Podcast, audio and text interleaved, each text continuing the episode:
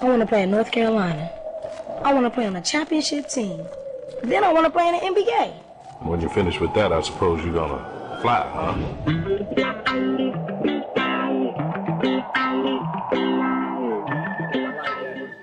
What time is it? Game time! Fala galera, estamos aqui. Nosso time está entrando em quadra agora para um episódio mais do que especial do nosso Barba, Cabelo e Bola nessa quarentena BCB. Estamos aqui de casa de novo, mas com um convidado para lá de especial, hein? O coach Dalvinho está aqui com a gente, mestre do basquete e mestre na cozinha também, né? Cara, ex-participante do Masterchef e aí um treinador de, de muito sucesso e que a gente está muito feliz de ter ele aqui com a gente. Dalvinho, muito bem-vindo. Antes de qualquer coisa, né? Minha mãe me deu educação. Primeiro a gente tem que falar com os convidados, para depois falar com nossos integrantes aqui desse time maravilhoso aqui, cara. Tudo bom? Fala, Caio. Boa noite, galera. Boa noite, pessoal aí. Equipe completa hoje. O prazer é todo meu de estar aqui hoje. Brunão, Nil, Gui, Rafa aí no, nos bastidores, deixando tudo nos trinques para a gente fazer uma boa, um bom bate-papo aí e falar, né, cara, dessa série maravilhosa aí, principalmente que a gente teve a oportunidade de acompanhar, uma das coisas boas desse momento difícil que vamos passando, né? E mostrar para as novas gerações, né, que o number one sempre será e vai continuar sendo MJ23. Prazer estar com vocês, obrigado hoje aí, time completo. Já tive uma live fantástica ali com o Nil e agora hoje com, a, com o quinteto titular armado. Todo mundo zero bala, sem gripe, sem pizza estragada, vamos que vamos. Muito bem-vindo, Dalvinho. Nilzito, vou passar a bola para você. O que, que, você acha desse sexto homem que nós convocamos para hoje, hein, cara? O que, que você acha? É, é, o Tony Kukoc aqui, o, o mago, o mago europeu canhoto. Eu sei que você gosta do Kukoc, hein, Dalvinho? Então é. Só que aqui não tem nenhum. Ninguém vai te sabotar, não, que nem o, o Jordan e o Pippen fizeram nas Olimpíadas de 92, né? Pô, esse cara aí, a gente fez uma live que foi sensacional, uma live de duas horas aí. Falamos bastante dos primeiros episódios.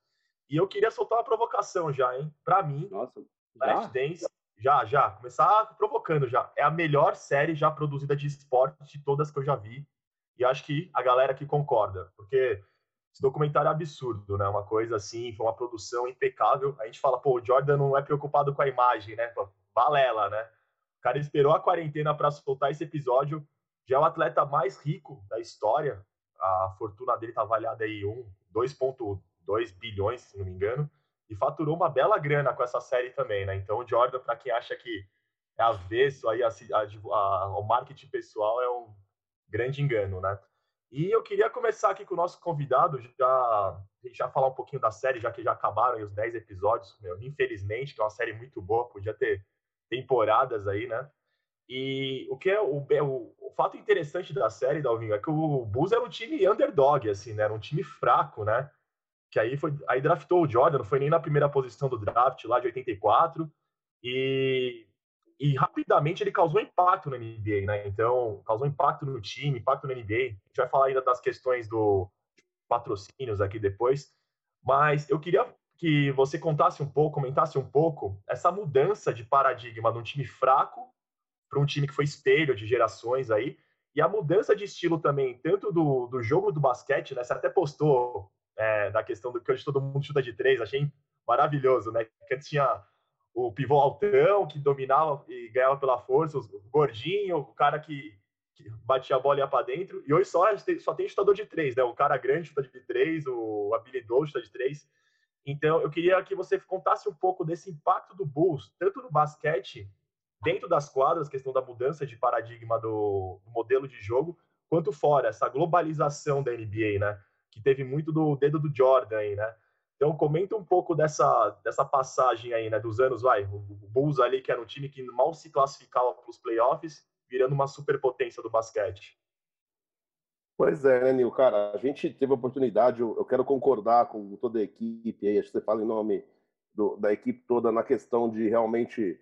É, não vou dizer o melhor, né? Porque tem muita coisa boa, mas assim, óbvio que um cara do futebol vai achar o documentário, o filme do Pelé do Chaves melhor que o, que o Last Dance, mas a gente que tem uma visão mais ampla de, de gostar de todas as modalidades, eu particularmente muito com o basquete, concordo, uma obra é, de arte maravilhosa, né?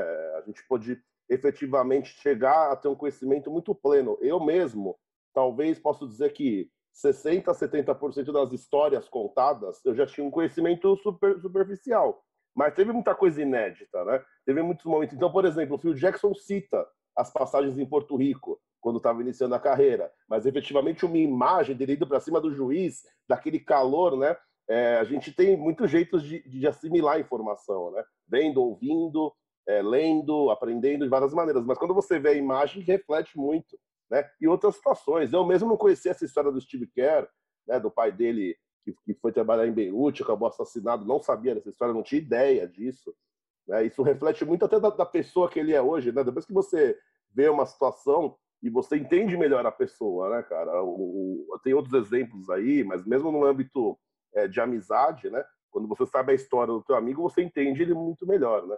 Mesma coisa numa relação profissional e o time acaba sendo uma grande empresa, como você falou. Mas respondendo à pergunta em si, eu acho muito importante, né? A gente tem mais ou menos a mesma faixa etária, a galera aqui, então é muito importante citar é, o momento que o basquete vinha passando, né? Um, do, um dos primeiros, das primeiras falas do episódio 1 e 2 da, da, da, primeira parte que foi lançada, mostra o Magic Johnson e o Larry Bird, né? Naquele, naquele, naquela coisa da passagem do bastão para o Michael vindo como uma nova estrela, e mesmo sem saber que o cara ia ganhar títulos ali depois, efetivamente eles já sabiam que esse cara vinha com um diferencial. E o Magic Johnson fala um negócio muito legal, né, cara? Ele fala assim: é, pô, é óbvio, eu e o Magic Johnson e o, e o Larry Bird têm uma habilidade, um, um estilo de jogo muito peculiar já para a época, que era muito travada.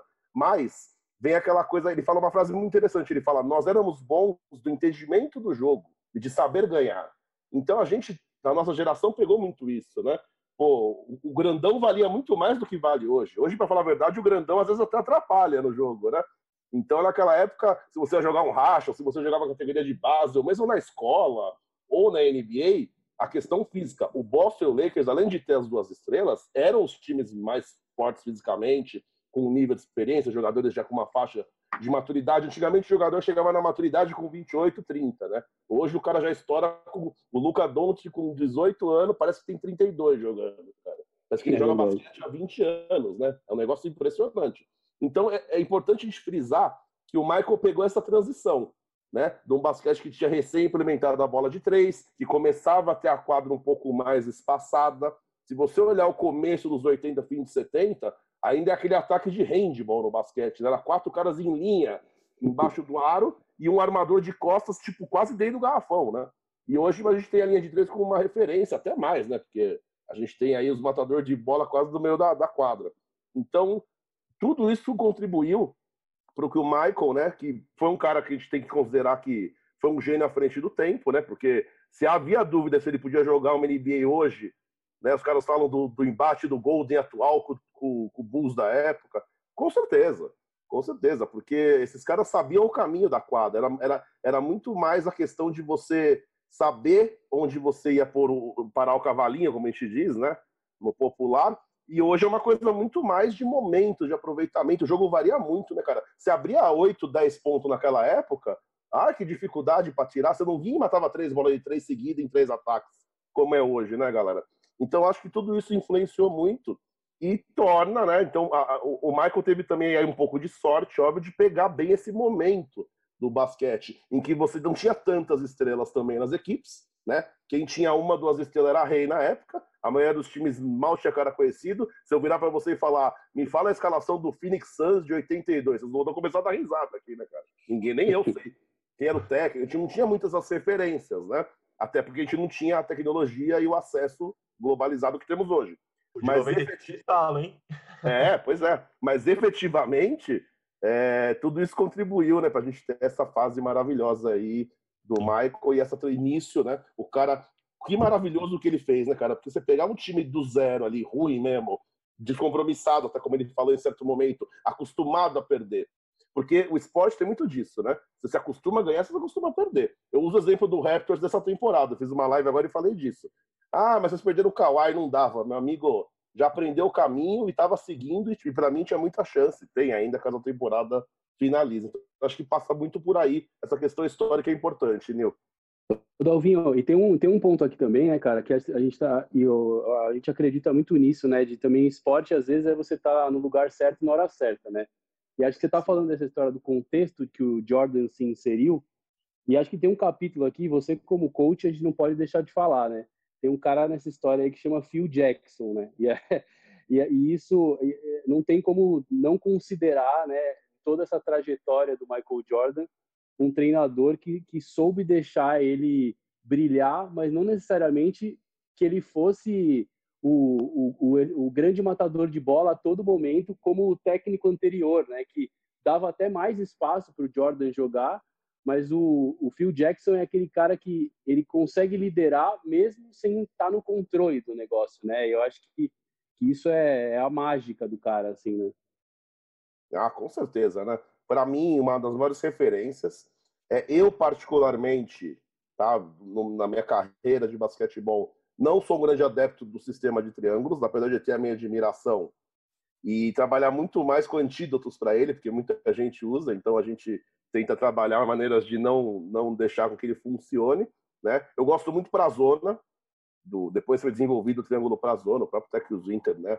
Já mais velho fez esse desenvolvimento e o Phil Jackson tem influência total. Eu digo, eu vou até além, né? A gente está falando, obviamente, desse boost do Jordan especificamente, mas o próprio Kobe e o Check, eu não sei se conseguiriam ter tido o título no Lakers sem o Phil Jackson. Portanto, que já tinha os dois juntos, né? Bruno tá com a camisa aí do, do Kobe, mas, cara, a gente sabe que o título e como mudou o sistema, como eles compartilharam, o Phil Jackson, eu acho que ele tem essa coisa muito importante que eu, eu levo para minha carreira de técnico.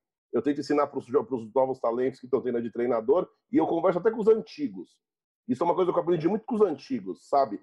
O Hélio Rubens falou uma vez numa palestra de Franca. Técnico é tudo igual. Prancheta, jogada. A diferença é quem tem o jogador na mão e quem não tem. E o Phil Jackson nisso ele é mestre, né, cara? Então, ele teve. Ele, ele pegou um boost que ele teve que, meu, no começo ali foi muito intenso, treina, treinamento. Ele até se impondo, não podia abrir tantas exceções. O Rodman, talvez, no primeiro tricampeonato, não era uma boa ideia. Foi bom com o Horace Grant, que era um cara mais comprometido, um cara mais é, grupo, mais preocupado com a essência toda do conjunto. O Rodman, né, ele veio como uma peça fundamental ali na, na, na, na segunda trifeta, mas efetivamente, assim, né, a gente sabe que podia ter sido um problema. Se o Bulls perdesse um dos três títulos, é um dos caras que seria acusado fatalmente de é, separar o grupo, de não se ter comprometido, enfim. Então, nessa entra a importância do Fio, né? E o Fio, inclusive, uma coisa maravilhosa que eu sinto que mostra essa força mental dele de controle é, de pessoas, né, de relacionamento, cara, todas as situações que aconteceram, né, de do, do cara fugir para Las Vegas, ao Jordan treinar machucado, ao Pippen brigado com o Jerry Krause, ele em nenhum momento toma partido, ele é sempre muito neutro, muito verdadeiro, né? Isso é uma coisa que eu percebi que ele podia ali falar não, ele até falava, na minha visão, o Pippen estava certo, mas eu não vou expor isso com o cara que me contratou. Então, assim, isso é muito importante. Os grandes líderes, né, fazem essa manutenção muito bem, eu acho importante, crucial e, obviamente, ele contou com a ajuda do Tex Winter, ele comprou a ideia do Tex Winter na parte tática, mas eu não acho o principal. Acho que a parte de administração de grupo, de conceito, é, aquela coisa zen dele, vestiário, né? lindo. O, não sei se vocês já leram o primeiro livro dele, um dos, um dos capítulos, que é quando eles ganham o primeiro título com a bola do Paxton, é, chama Dirigindo Michael Langelo, e uma apologia ao Michelangelo e ao Michael. Tipo, aquilo para ele foi o auge. Ele, ele não precisava perguntar para o Jordan se ele entendia do trabalho coletivo era necessário. Ele simplesmente foi campeão com uma última bola, em que o Michael bateu pelo meio e tinha condição de fazer o arremesso, passou o Horace Grant, que era um cara meio cabeçudo, troglodita, que recebeu a bola no poste baixo com o garrafão aberto ali, ele ia com certeza tentar me enterrado, uma jogada de força, até né, pela condição. E ele dá o passe para trás, nas costas, porque ele está de costas pro Paxton. E ele, e se você sabe onde o companheiro de quadra está de costas, sem olhar para ele, ainda mais naquela época, meu amigo, então isso mostra a efetividade do trabalho coletivo que ele implementou. Foi a única jogada Bom, que acho que, fez na carreira. Que... Eu odeio o Grant. Acho que de Phil Jackson, de Phil Jackson e de Michael Jordan, a gente poderia passar três dias e meio falando aqui, né? Então acho tá. que é, a gente decidiu é, fazer duas, duas pinceladas aqui de, de dois caras que, que são icônicos, né? Não só para a série, mas que são icônicos para a história aqui do, do Chicago, né? O primeiro deles, vou fazer uma ponte aérea aqui com o Kopreski agora, para ele trazer um pouco de um cara que ele quer colocar para jogo aí nesse nosso podcast. Kopres, vai daí. Valeu, Caio, obrigado. Eu, eu queria, na verdade, fazer duas perguntas, vou aproveitar meu, minha participação aqui. Queria perguntar uma coisa para o Dalvinho, que eu sempre tenho dúvida quando eu converso com alguém que está jogando basquete, né, que treina e tal. Eu queria saber Tipo, o que, que, que, honestamente você acha desse novo basquetebol que a gente está vendo, dessa nova NBA que você relatou muito bem, do fato de só ter cara que jo só joga de três, só, só, só tem lançamento de três, e o que, que você acha que tornou essa NBA? Ela tornou pior, melhor, ou, ou é apenas diferente? Porque, assim, é, para mim é uma coisa muito particular e eu, eu sempre gosto de, de entender a opinião de outras pessoas para formar minha própria opinião, porque eu acho que Particularmente, eu acho pior. Eu acho uma NBA pior o fato de você só ter jogadas de três e a galera só tenta buscar jogada de três, às vezes erra e tal. Eu acho que você não tem tanto.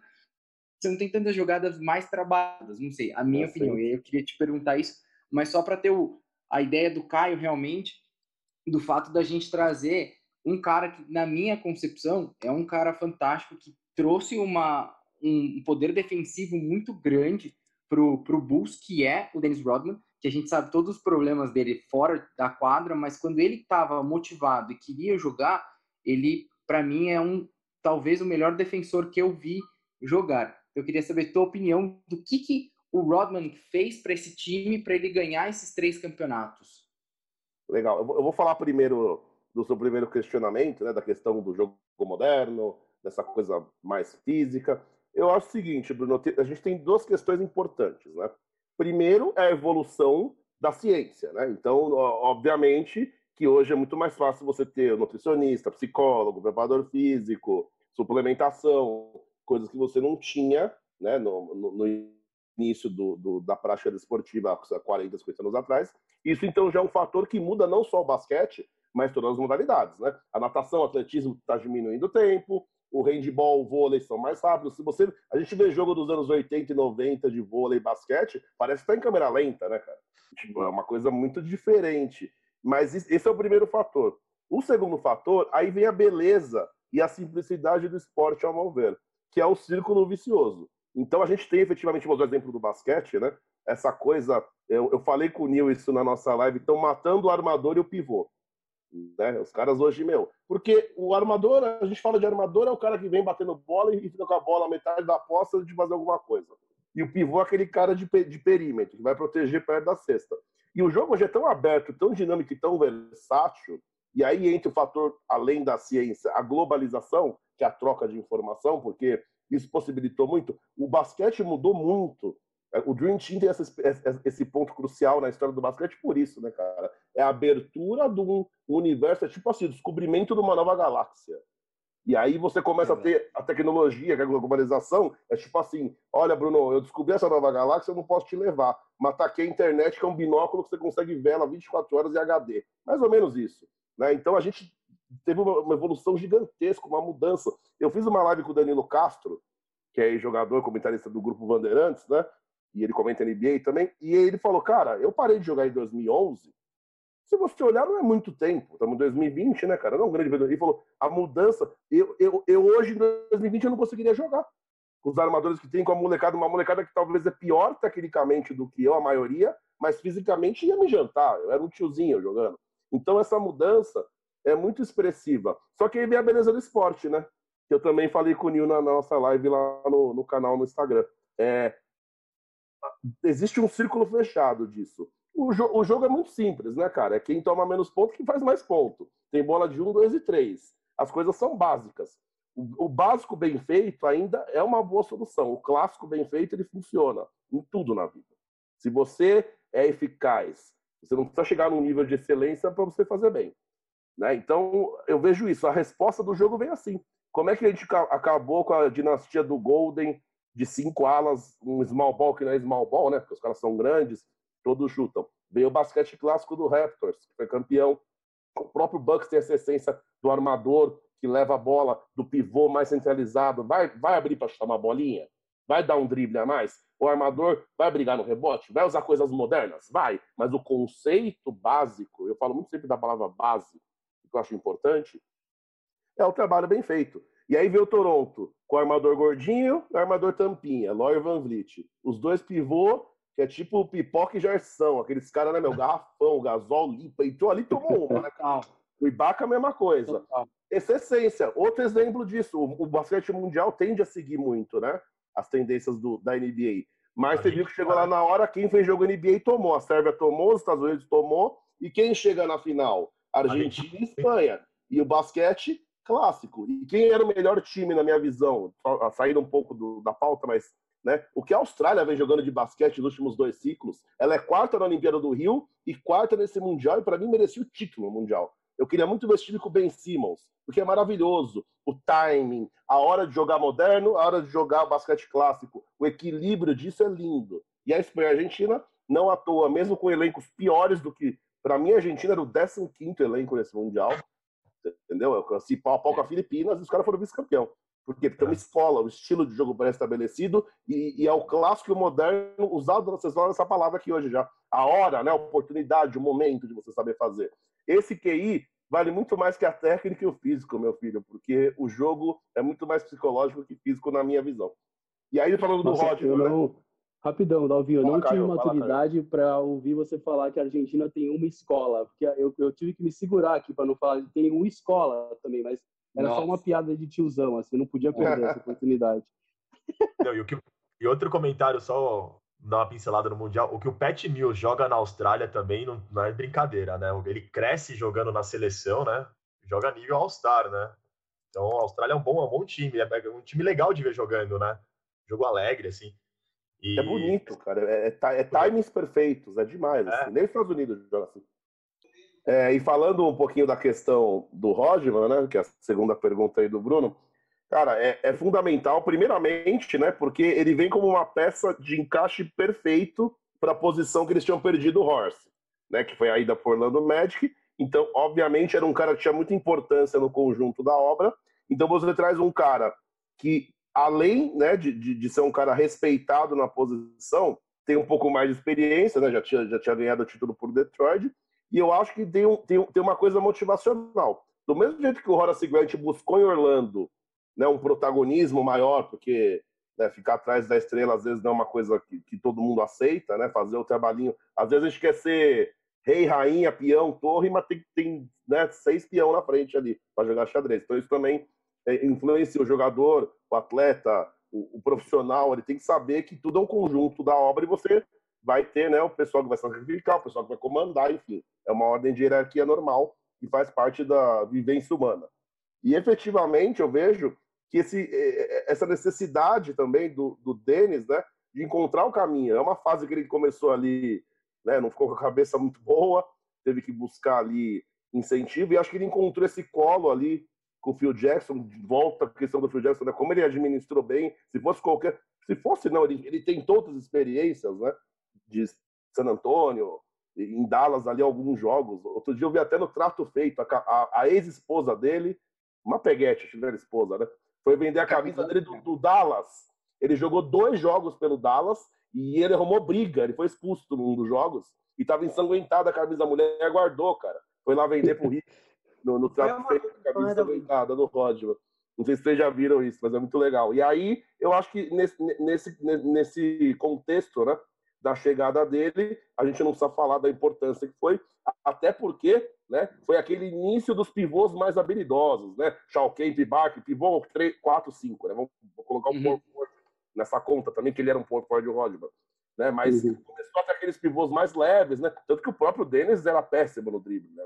Mal sabia bater bola e, e, e o cara conseguiu piorar o arremesso. Quando você vai ficando mais velho, o arremesso é igual o vinho, né, cara? Você vai Vai melhorando. mais preciso, vai tendo mais base. E o cara era, o cara matava a bola de três no Pistons do Bad Boys e, e, e errava a bandeja livre no Bulls, né, cara? O cara, sei lá o que aconteceu. Ali é, ali é um caso de, olha, só o, o mano da Coreia do Norte, acho, pra entender a cabeça dele mesmo. Loucura. Mas como jogador fundamental. Eu queria complementar essa, Dalvinho. Primeiro, dar boa noite para o nosso público aí. E, e aí, uma coisa que não ficou muito explicada na série, e eu acho legal isso, é, que ninguém soube explicar por que, que ele estava com aquela arma no carro, né? É, antes de sair do, do Detroit. E parece que era um sinal, assim, né? Aquilo ali era, era o única, único jeito dele pro Bulls no futuro é ele arrumando aquela treta ali com, com o próprio Detroit Pistons, assim. Então, pois é, né, rapaz? Que loucura. Acho que foi coisa do destino, assim, pra fazer esse time aí. Ficou mal explicado e assim, né? Como, como uma, uma coisa desencadeia a outra, né? Eu costumo falar, a gente tem que esperar sempre a consequência das coisas para saber se ela foi boa ou ruim. Então, por exemplo, aquilo no momento foi uma coisa péssima. Você ter seu jogador aprendido com uma arma. Mas para ele, pessoalmente, para o futuro dele, foi bom. Depois, exatamente pelo que você falou. A sequência dos fatos levou ele a, sei lá, acho que ele já teria até morrido, cara, se não tivesse continuado jogando basquete. Ah, foi loucura ali o que aconteceu com o cara, né, velho?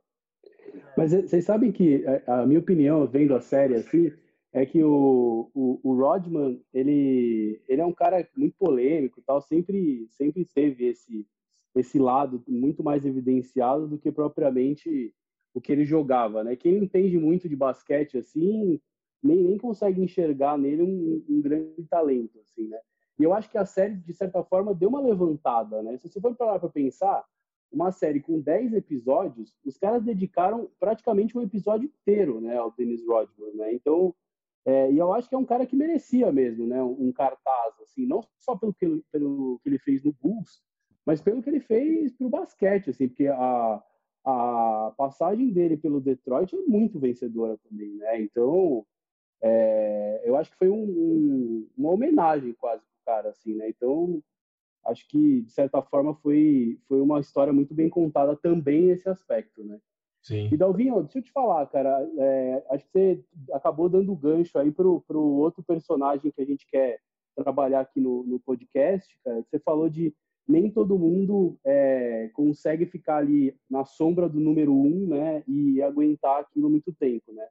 Não preciso dizer de quem que eu estou falando, né, cara? Acho que é, eu gosto muito de fazer paralelos entre esportes e liderança, ou esportes e a nossa vida na rotina, assim, tal, né? E o Scott Pippen, né, cara, é um cara que conseguiu ser um líder dentro do grupo, mas um líder muito calado, assim, né, cara? Ele tinha uma influência gigante dentro do elenco e ele era um cara calado, mas uma coisa que, para passar a bola para você e emitir minha opinião aqui, que me surpreendeu muito na, na série, que obviamente o Pippen merecia né, uma dimensão enorme nessa, nessa série, ele teve, é que todo mundo achava que ele era um cara mais passivão, assim, né, um cara mais, mais bunda mole, vamos dizer assim, né, era um cara que era o um bom parceiro aí do, do, do Jordan, mas era um cara mais, mais calado. E não, né? O cara tinha uma puta personalidade, o cara brigou por por contrato, chega, chegou a se negar a entrar em quadra porque a jogada final não ia passar pela mão dele. Então, assim, para quem achava que o Scott Pippen era um cara mais é, café com leite ali, ficou provado exatamente o contrário, né? Ah, com certeza, cara. Acho que é um pouco. A gente pode comparar a passagem do Kawhi agora no Raptors campeão, que todo mundo, nossa, mas meu, esse cara é um zumbi, né, cara? Aí os caras só viram da coletiva e falam, é, he's a fun guy. Né? Tipo, pô, ele é um cara, meu, legal, que vive, que troca ideia, que convive, dá uma risada no treino e tal. Mas o, Scott foi além, porque é que quando a gente fala desse Bulls, né, cara, vocês pontuaram muito bem. A primeira coisa que você pensa é no Michael, e não dá, é, é uma situação rara, mas o Phil Jackson ele entra como um destaque até acima dos jogadores na história, Sim. né? Até por, toda, por todo o currículo, não só de Bulls dele, mas o cara, velho, é assim, 11 anéis, meu amigo, de NBA, tipo, né? É um negócio absurdo. Aquela passagem dele como jogador, né, até finalizando o lado Roger, mas também essa identidade ficou muito parecida a uma coisa que a gente não conhecia tanto, o estilo dos dois, né? A coisa ter sido hippie, as experiências de vida, a, a vivência é, mais cultural, né? Aquela coisa mais é, aberta, uma relação mais aberta, que era uma coisa não tão fácil num mundo que era mais conservador naquela época, né?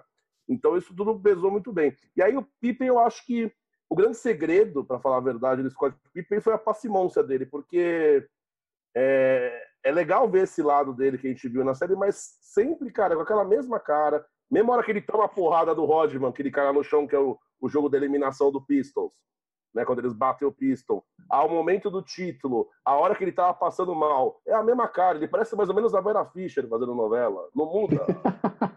Coisa, né, cara? Você, toda vez o filme pode mudar a história, a situação. Se for no enterro do, da mãe dele, ele vai estar com a mesma cara. Então, às vezes, fica difícil você entender uma pessoa assim, né? Mas, cara, essas são as pessoas que acabam surpreendendo a gente, né? Quem é mais, quem é mais é, racional, né? Que a racionalidade é o que nos torna diferentes dos outros seres vivos. Né? É o que eu falo sempre pro meu jogador. Você puxar o rabo do cachorro com força, qualquer cachorro ele vai te morder. Né? Agora, se eu tacar a bola de basquete na tua cabeça, você pode chorar, contar pra tua mãe, me abraçar, dar risada, tacar a bola em mim, me dar um tiro. Aí a irracionalidade nos torna imprevisíveis. Né? É um fator é. bom, que eu falei de bom e ruim, de sequência das coisas. Então, eu gosto de trabalhar isso muito com o atleta, e o Phil Jackson principalmente, né? Tinha esse controle. E eu acho que aquele momento da transição lá da que ele operou, depois tal, ele realmente entendeu a importância que ele tinha para o grupo, que talvez ele mesmo não soubesse, né? Isso fortaleceu muito dele a relação. E óbvio que a genialidade do Michael também, que ele falou, né, cara? Ele mesmo fala, pô, o Scott é o cara que eu precisava estar ali, meu, sempre tal. E no final das contas, uma hora essa conta, o Scott pagou de volta para ele. Aí, o Jordan ali zoado no jogo contra o Utah Jazz, passando mal, e o Scott ia lá, abraçava, dava Gatorade na boca, secava a cabeça, a carequinha dele. Coisa linda, né?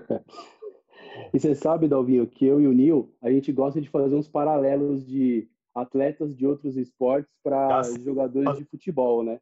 E aí eu queria perguntar para o Nil. Ô, Nil, Scott Pippen é o Rivaldo do basquete, cara? Sabia que você ia falar essa. É o Rivaldo, cara. O Rivaldo. Marketing low profile igual, assim, e decisivo quanto. Sensacional. Boa, boa.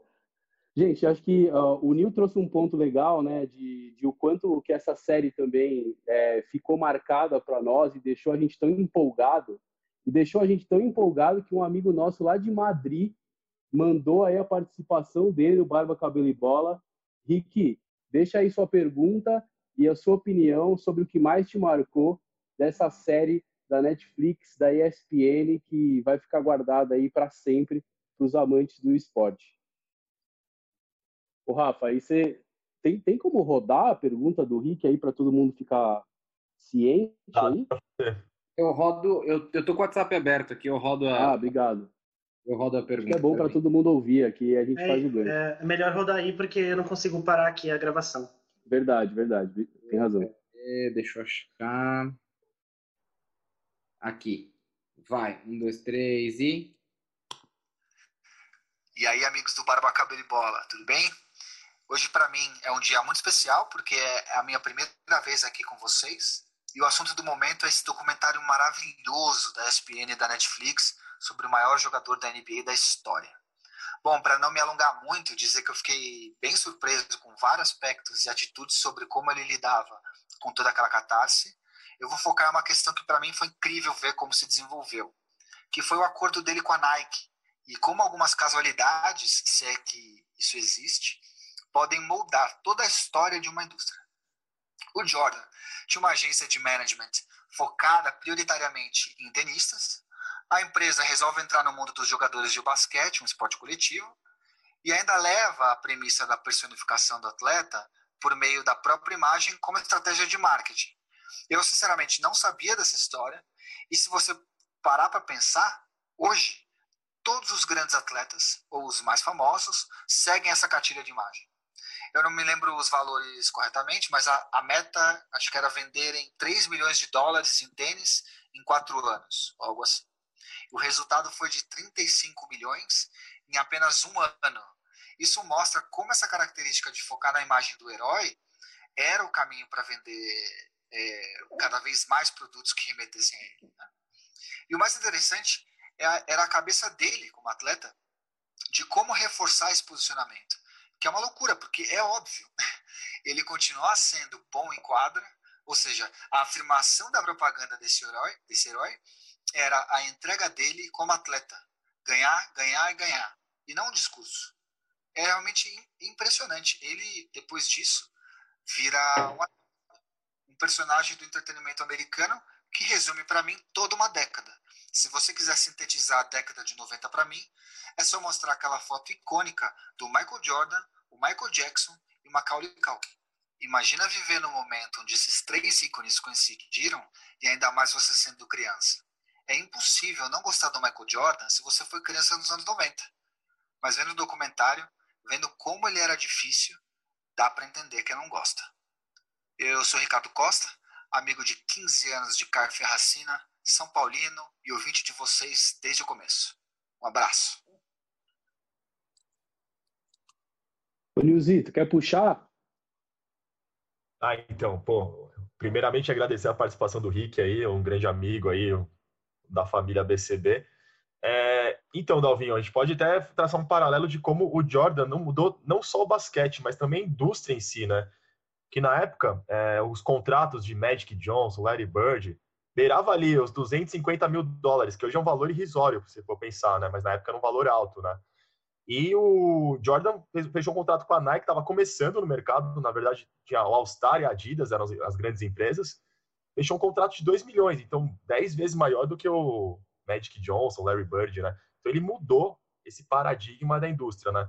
E também, você vê no documentário Justin Timberlake, o pessoal falando que ter um tênis Air Jordan, você esperava meses para ter um tênis daquele. Então era um, era um status, né? Não era só você ter o tênis do Jordan, era ter o status de ter o tênis do Jordan, né? Tanto que tem até um jogo do Knicks que ele volta lá no Matthew Scarguardi, que ele joga com o Jordan lá das antigas, né? Até enche de bolha de sangue lá o pé dele, ele até reclama, né? Então, eu, eu queria puxar falando nisso, né? Que hoje, eu, eu falei no começo que ele é esportista mais, bem, mais rico da história, tem um time, tem uma franquia hoje, que é o Charlotte Hornets, é dele. Então, ele já tinha essa veia também para os negócios, tirando aquela coisa que ele aposta, né, que também é, o pessoal pega no pé dele no documentário, mas ele tinha uma veia do, dos negócios também fora da quadra, né? Então o cara era gênio dentro e fora das quadras, né? Porque ele criou todo um, um, um universo também a favor dele nessa questão do, do, patrocínio, tal, que na época não era tão explorado. Ah, cara, é, isso é uma coisa maravilhosa, porque isso me remete ao padrão é, eu, eu, tenho uma admiração muito grande, né? Óbvio, todas as sociedades do mundo têm os seus problemas, mas particularmente a sociedade americana, ela tem uma liderança e a gente fala tanto, né? Até hoje de number one, de potência, de, se manter no auge, tanto para um atleta como para uma marca, ou para um artista. E os Estados Unidos tem essa coisa de país número um do mundo e, e isso é muito aplicado a, ao jeito que o americano faz as coisas, né? É, então a gente fala de da, do trabalho de educação e esporte junto nos Estados Unidos, como os valores né, são muito similares e seguem juntos. Então você tem quais são os valores básicos da formação do indivíduo americano, isso é muito aplicado na escola e para o esporte principalmente. É, determinação, coragem, foco e valores morais. Né? Então o Jordan, a partir do momento que, né, que você citou muito bem, ele vai lá, assina como empresa pequena e tem a consciência de que todo o sucesso do empreendimento, da parceria, está pautado nele, não na empresa, porque não adiantava a Nike fazer um tênis bom ou dar a marca Jordan para ele, é o que ele fala muito claramente. Se eu não fizer ponto, se eu não pegar rebote, se eu não ganhar título, não vai adiantar em nada. Né? Enquanto você já tinha um, um, um mercado até limitado para isso, que eram. A gente falou no começo da conversa aqui, né? Eram poucas estrelas. Hoje a gente, meu, vê no, por, por temporada entre 15 novatos que já são estrelas em três meses, cara o Donovan Mitchell, é, o Doncic, é, o Porzingis quando entrou, o cara já chega com status muito grande, né? Os Ai, mesmos universitários, né? a escola Calipari, né, de Kentucky, que veio o Irving, Anthony Davis, aquela coisa maluca, o cara já chega com status muito grande também por conta desse, desse mundo globalizado, né? A gente tem mais tá acesso. Milionário já, né? Já chega milionário, exato. O Teito, os caras já estão com a vida feita. Você vê o jogador ali, os moleques têm 21 anos, já tem filho, casado, tá tudo vida feita, né, cara? Então, isso é uma coisa muito, muito interessante, mas é, esse espírito empreendedor, essa vontade de fazer acontecer e de dar a cara a bater, porque se o Michael não fosse o sucesso que foi, nada disso teria acontecido, né? uma coisa acabou puxando a outra. Mostra a grandiosidade, né, cara? A grandiosidade e o compromisso. Uma, uma frase muito encantadora também, que mostra aquele McDonald's Open, saco cheio que eles foram jogar lá, o Michael, né? Mas caso do ele deu um show, por quê? ele sabia que toda vez que ele entrava em quadra, alguém ali nunca o tinha visto ao vivo. Isso é uma coisa fantástica. Que mentalidade é essa, né, cara? Quem dera os nossos jogadores de futebol da geração atual pensassem assim, né? Eu acho é, é, esse tipo de, de, de, de atuação, principalmente para o artista, para o atleta, que trabalha com o público, que vai lá para ver ele, para prestigiar ele, é uma coisa maravilhosa.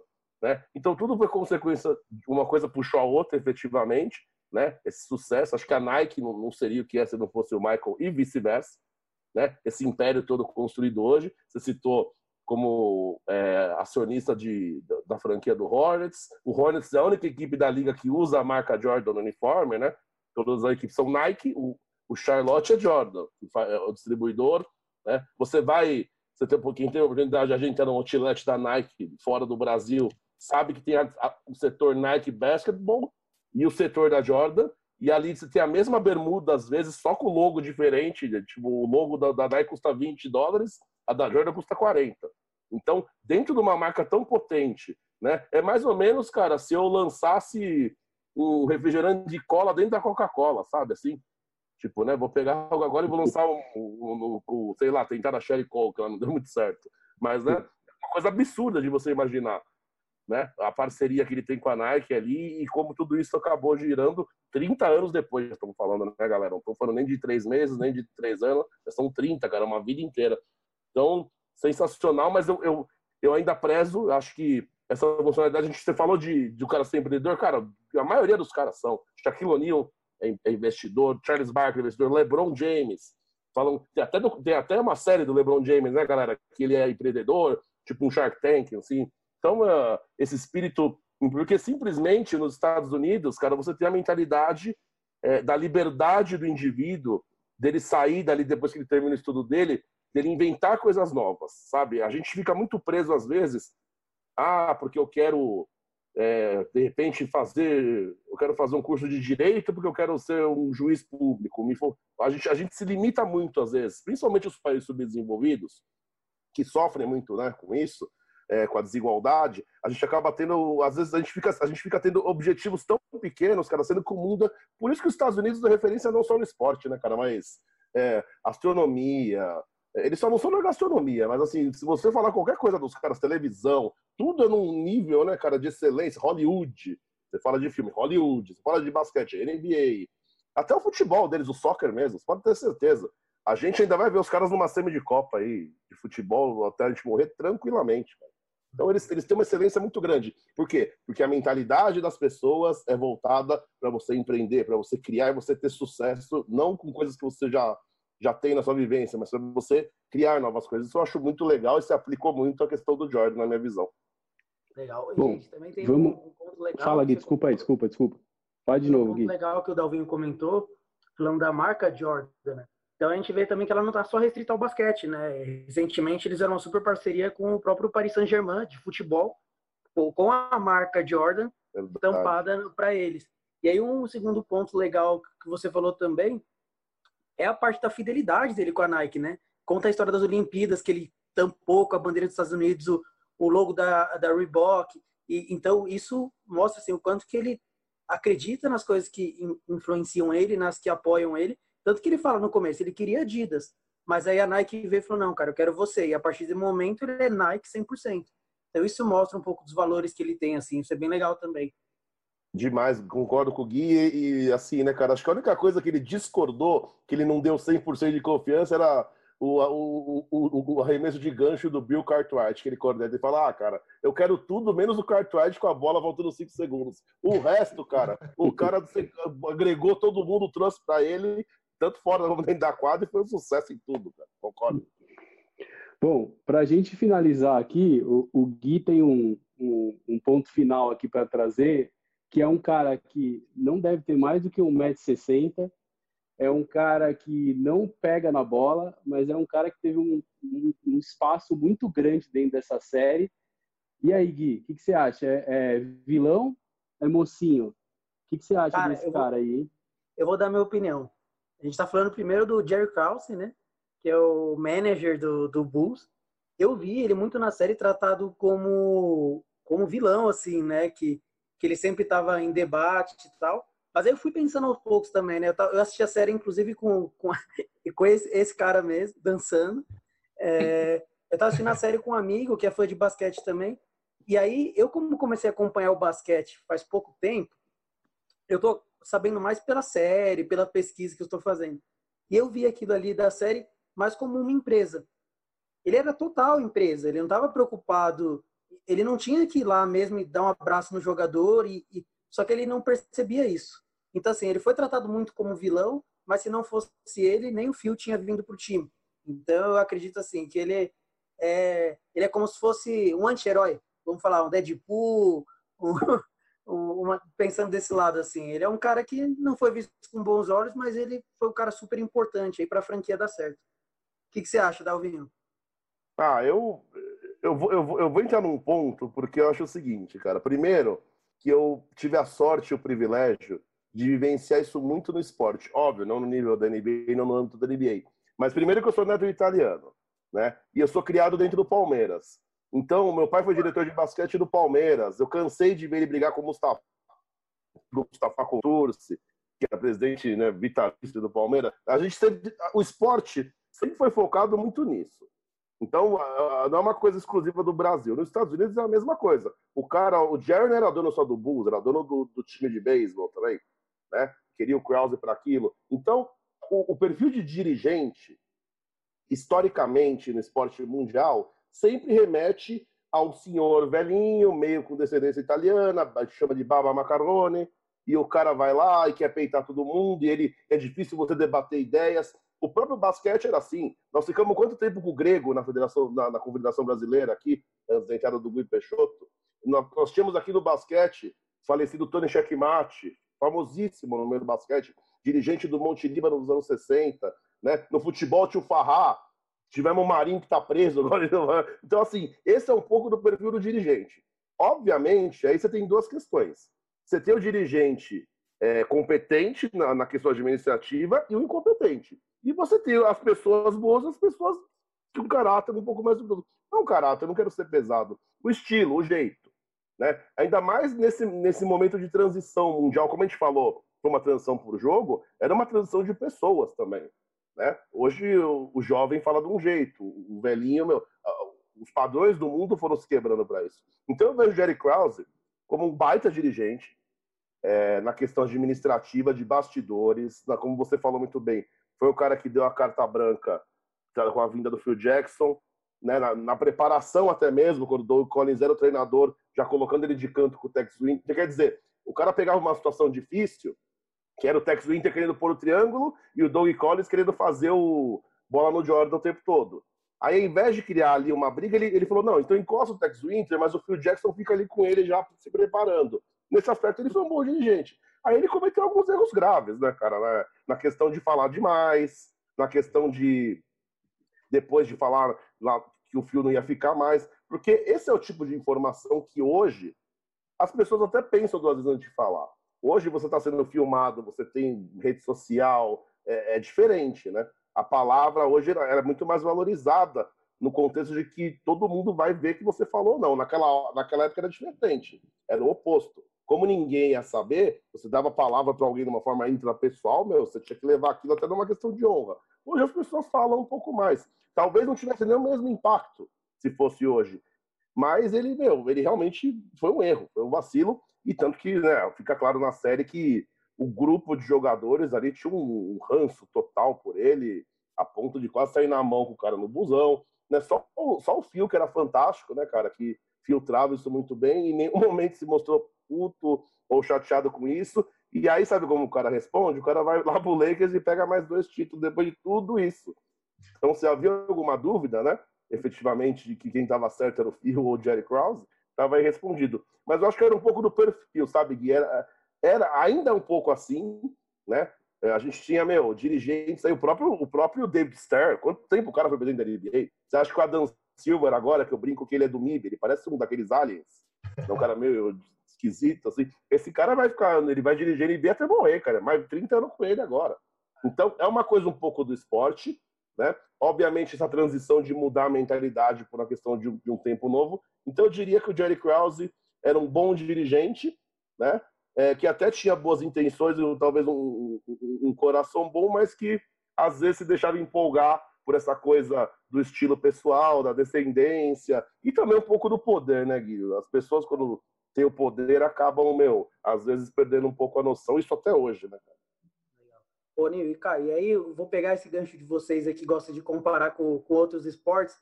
O Krause é o Alexandre Matos do basquete? Olha, na balança tá perto, hein, cara? Não, e ninguém fica 17 anos no cargo se não for competente, né? Então o cara, ele tinha muitas inimizades, mas era competente. Até no final da série, o Scott Pippen fala, ele tinha o melhor jogador do mundo e tinha o melhor manager do mundo também. Então, acho que essa aí já responde, mas é um cara que não fazia questão nenhuma de manter amigos, né? No, não queria agradar ninguém, até o, até a passagem do Tony Cook, acho que ele foi lá para a Europa, que ele, que ele enciumou o Jordan e o Pippen, né, por ter ido na Europa, dar aquela babada de ovo no Kukoc, né, para trazer ele para o Bulls. E, mas é isso. Eu acho que tudo que ele fez pelo time, a grande parte do sucesso passa também pela gestão que ele teve. É, e essa personalidade dele acabava sendo um combustível, né, individual, né? A gente fala que ele não tinha contato com os jogadores, que ele era um cara mais manager e tal, mas assim, o cara não é bobo. Ele sabia que ele desafiava os caras publicamente, os caras iam responder aonde? Os caras iam responder na quadra, pô. Então, de certa forma, ele dava mais combustível ainda para os caras irem lá e, e meterem 30, 40 pontos, entendeu? Então, no fim das contas, é, não tem bobo nessa história. Ele não fazia isso por acaso, ele fazia isso por querer, assim. Mas, de Exato. novo, é, a série fala do The Last Dance. E aí o que fica no ar é: será que se o Phil Jackson tivesse permanecido, o Jordan não teria ficado mais dois anos no Bulls, por exemplo? De, nunca vamos saber o que poderia ter sido, né? Mas é, é por isso que o Jerry Krause acaba tendo também uma certa relevância na série, porque se fala de um fechamento de ciclo que poderia não ter acontecido, né? Exato. Um fechamento de ciclo completamente diferente, né? Eu vejo que esse o, ciclo foi encerrado com o Jordan no ápice. Então, na minha opinião, eu com certeza acho que o Jordan poderia ter jogado muito mais e talvez conquistado mais um caneco para ele, no mínimo. Então, eu acho o encerramento do jeito que foi, então, né, independentemente de se ele está certo, se ele está errado, como foi, eu acho que encerrou pelo fato de mostrar aquele time no auge. Então, a gente sempre fala de muita coisa de quando o jogador encerra a carreira, se estava no auge, se não estava, se o Rogério Ceni encerrou porque estava frangando, se não estava. Mas, cara, esse time encerrou no auge. Eles encerraram como o melhor e eles ganharam tudo. E é isso. Ponto. É, é bom, é bom não ser destronado, né, Bruno? É bom quando você não é destronado. Exato, exato. Parou, a gente parou no auge e tá tudo certo. É, e na, na, série mostra um pouco, né? O Jordan ele fala sobre isso no, em um pedaço da série, numa conversa no carro, que ele não quer que ninguém carregue ele da quadra, que ele quer sair andando. Eu Exato. acho que isso é exatamente o que ele quis, assim. Todo mundo lembra do Bulls pelo ápice, não lembra do Bulls pela queda. Eu acho que é bem por esse lado aí. Tem uma frase muito boa que se aplica muito a essa situação, tanto do Krause como do Jordan e do resto do time, como todos vocês citaram, né? Até o relógio quebrado, ele tá certo duas vezes por dia. Então, muitas vezes, cara, é o que vocês falaram, é, é um tiro sem nó. O Jordan também reclama ali e tal, mas para ele foi bom do jeito que acabou. O, o Scott Pippen fez todo aquele drama, mas sabe que aquilo fortalecia ele com o grupo, então, na época que ele teve a operação, e fechou. E o Krause sentia que os caras se motivavam quando ele falava groselha, ele falava groselha. Quem sabe se o Krause não tivesse dado a moralzinha irritado na, na história do Kukoc lá da Olimpíada de Barcelona, o Kukoc não, não teria vindo pro time. Porque o Kukoc realmente ali, ele, ele fala, né? Ele, ele se situou do que ia, ia ser para NBA, né? E queria ter que dar muito duro, além do que ele já estava dando para ser um auge na Europa. Então, acho que é o que a gente falou. É, o grande segredo para você ter o sucesso é isso, é você saber é, fazer inversão, 180 graus, né? Uma situação ruim, você acabar tendo coisas, tirando coisas boas, e das coisas boas você tirar coisas ruins também. O esporte tem essa beleza, né, gente? Principalmente técnico, quem joga, quem vive o esporte. Você perde um jogo, você fica ali, meu, a madrugada inteira, cafunzando, puta, mas eu fiz aquela troca, ai, mas eu chamei aquela jogada, ai, meu jogador errou aquele lance livre. E beleza. Quando você ganha, é, às vezes isso não acontece, o processo é inverso, você fica no frenesi, relaxa, né? Fala, pô, missão cumprida, eu ganhei do, do Noroeste lá em Bauru de 1 a 0 meu, foi no sufoco, mas ganhamos. Né? E aí você não faz a reflexão do que você precisa melhorar. É, é aquela velha frase do Jordan, né? Rei 9 mil cestas, tive é. a bola no jogo. É, é isso, o sucesso depende das cicatrizes, né? Que as derrotas que deixam efetivamente. Bom, gente, então o nosso, o nosso tempo de posse de barba, cabelo e bola aqui já está estourado. Bom. Então a gente tem que, tem que finalizar aqui e acho que primeiro de tudo, agradecer esse super convidado aí, dizer que as portas estão abertas e quem sabe, né, com quando tudo isso acabar, o retorno da NBA, com certeza a gente vai ter esse nosso sexto homem aqui participando com a gente de novo. Foi um prazer, viu, Dalvinho? Obrigado, cara. Pô, Caio, obrigado. Agradecer a todos vocês, cara. Brunão, Rafa, Nil, Gui. Foi demais mesmo, assim, se tivesse tempo a gente ficava aqui seis horas falando, né? Fazia o Hepta, né? O Hexa, né? Que o, a gente fazia o Hepta que o Bus não fez. Fazia sete horas de, de bate-papo. Muito legal. Tô torcendo, já deixo então meu compromisso. Caso a NBA volte, que seja lá na Disney mesmo, cara. Volta com o maior prazer. Só que agora é o seguinte, né, cara? Quando é pra falar de NBA, eu vou dar minha opinião técnica, mas eu vou ser um pouco amante também aí por conta, né, do meu time. Que mesmo se eu cair, eu acho que tem muita chance de brigar. Mas brincadeiras Imagina, à parte. Mesmo que não, Valvinho, fica tranquilo, tá? Não tem clubismo no Barba Cabelo e Bola, não. Imagina, quase nada. Não, né? Um com a camisa do Lakers, outro com a camisa do Orlando, outro com a camisa do Toronto. Cara, demais, obrigado mesmo. É um prazer estar com vocês, porque vocês fazem um material de muita qualidade e a gente fala tanto de conjunto de clima, né? Acho que o que está fazendo o, o, Barba Cabelo e Bola chegar nesse ponto é exatamente esse clima da equipe, a amizade de vocês. Isso se pendura e fica e traz, eleva, né? Coloca naquele ponto magistral que a gente fala muito do Busta. Isso acho que é muita questão do ambiente, independente das tretas, né? Finalizando essa coisa do Bulls, mas os caras eram fechados, cara, com o Fio e o grupo e acabou. Então podia Jerry Krause, podia nevar, podia vir o Cal Malone, podia vir o Barry Russell, podia vir o, o que veio ali, bateu e voltou, cara. Famoso corpo fechado, como costumam dizer aí, né? Muito tá. bacana. Estou à disposição de vocês sempre, meus queridos. Obrigado, Novinho. Gente, então, ó, falar aqui, agradecer de verdade e dizer que no final das contas a gente está aqui para falar de um, de um produto jornalístico, né? Que a gente fica é, falando de um filme, de uma série, de um entretenimento, mas na verdade, se não fosse aí a, a qualidade de um trabalho muito bem apurado e editado do jornalismo, a gente não teria essa série maravilhosa aí, The Last Dance. Então, nós aqui, como amantes do jornalismo esportivo, amantes do esporte, amantes da comunicação, Queremos agradecer a presença de vocês, estar tá aqui com a gente mais uma vez. Obrigado aí aos nossos integrantes e nos vemos em breve. Valeu, um abraço. Tchau, tchau. There's nothing to it. I believe I can fly. I believe I can touch the sky. I think about it every night and day. Spread my wings.